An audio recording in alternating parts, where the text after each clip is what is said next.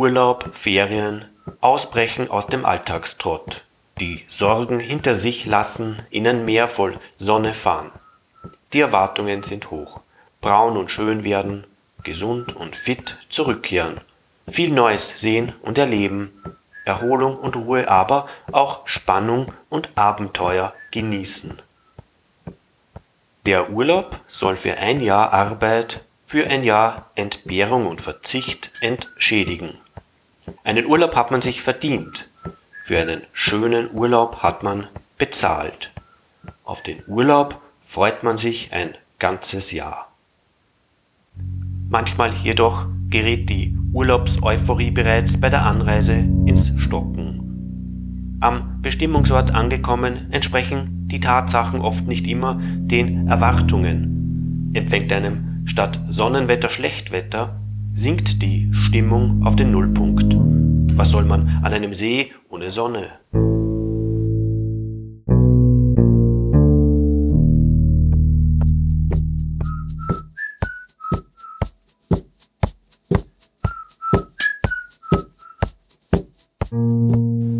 Das Hotelzimmer ist kleiner als die Wohnung zu Hause, auch weniger bequem.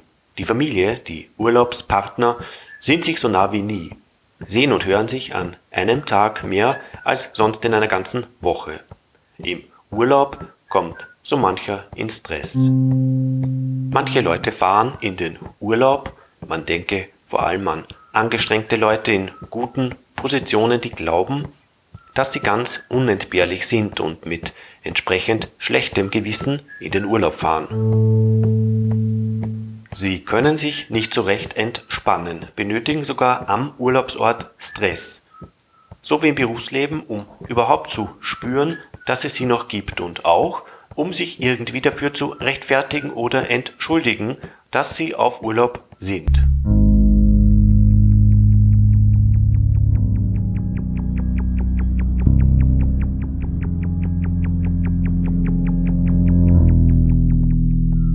Der hauptsächliche Typ von Urlaubsstress kommt davon, dass sehr viele Menschen mit dem Urlaub eine Menge unerfüllte Wünsche und Sehnsüchte einfordern.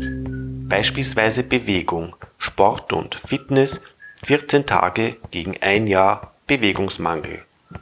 Da muss ein Kampf gegen überflüssige Kilo, gegen Trägheit erbittert geführt werden. Doch der sportliche Ehrgeiz ist selten ein Freund der Vernunft.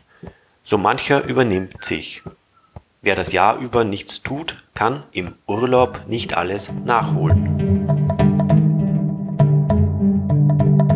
Blutdruck, Herz-Kreislauf, Meniskus und Bandscheiben werden nicht auf Touren gebracht, sondern überfordert.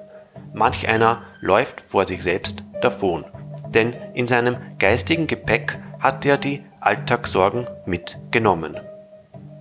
Abschalten, ausspannen, ganz einfach nichts tun, das muss man lernen. Daher sind viele die ersten Urlaubstage nervös, unausgeglichen. Die Urlaubsstimmung kommt erst in einigen Tagen und dann ganz von selbst. Nicht jeder kann sich den Urlaubsort auswählen, der seinen Vorstellungen entspricht, denn selten fährt man allein. Der Ehemann möchte in die Berge, die Ehefrau ans Meer, die Kinder wollen Sport betreiben, die Eltern eine Kulturreise. Da heißt es Rücksicht nehmen.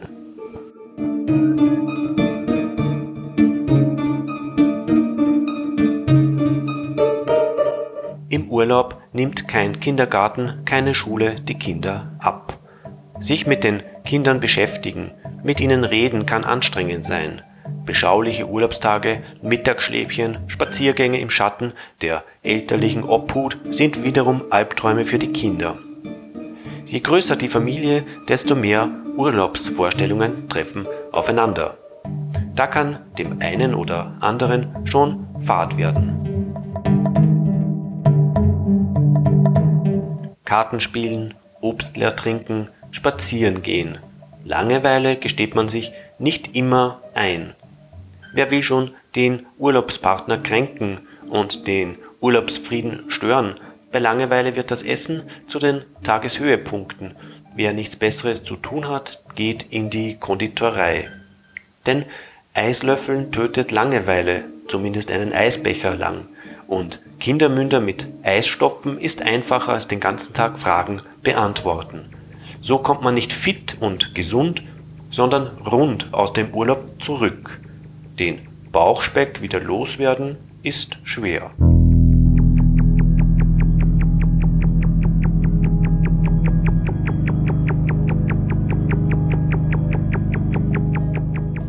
Wer sich diesen Teufelskreis nicht entzieht, der hat nie Urlaub. Der kommt mit dem Gefühl zurück, jetzt endgültig urlaubsreif zu sein, muss natürlich aber sofort wieder arbeiten. Und das steigert sich von Urlaub zu Urlaub, beziehungsweise auch von Wochenende zu Wochenende. Es bietet sich die Alternative der besseren Planung, der Einschätzung der eigenen Möglichkeiten. Dadurch er versucht, seine Freizeit sozusagen maßgeschneidert zu verbringen, selbst bewusst gestaltet und sich nicht darauf verlässt, was ihm angeboten wird, der Werbung folgt oder den eigenen Urlaub zur Konkurrenzsituation macht, was ja auch noch eine andere Form von Stress ist. Der Erholungswert des Urlaubs ist höher, je mehr man plant. Negative Umstände wie Schlechtwetter oder lange Autofahrten bereits im Voraus berücksichtigt. Eine Familie, die sich rechtzeitig zusammensetzt, präzise und ehrlich bespricht, was sich der Einzelne vom Urlaub erwartet und ein Programm zu wählen versucht, das allen Vorstellungen gerecht wird, hat mehr Chancen, erholt aus dem Urlaub zurückzukehren. Schlechtwetterprogramme überlegen, Bücher und Spiele einpacken. Nicht nur zu versuchen, nur mit Obstler und Kartenspielen die Zeit totzuschlagen, sondern diskutieren und sprechen. Wer keine gemeinsamen Interessen hat, der kann sich im Urlaub neu erarbeiten.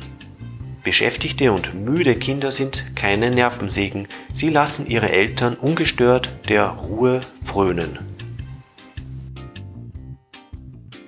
Nichts ist so erholsam wie richtiges Faullenzen, in die Sonne blinzeln und den Wellen nachsehen.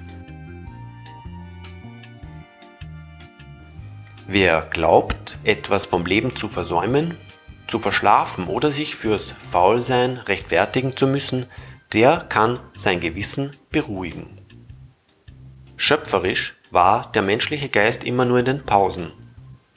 Erfinder und Künstler waren stets faule Menschen.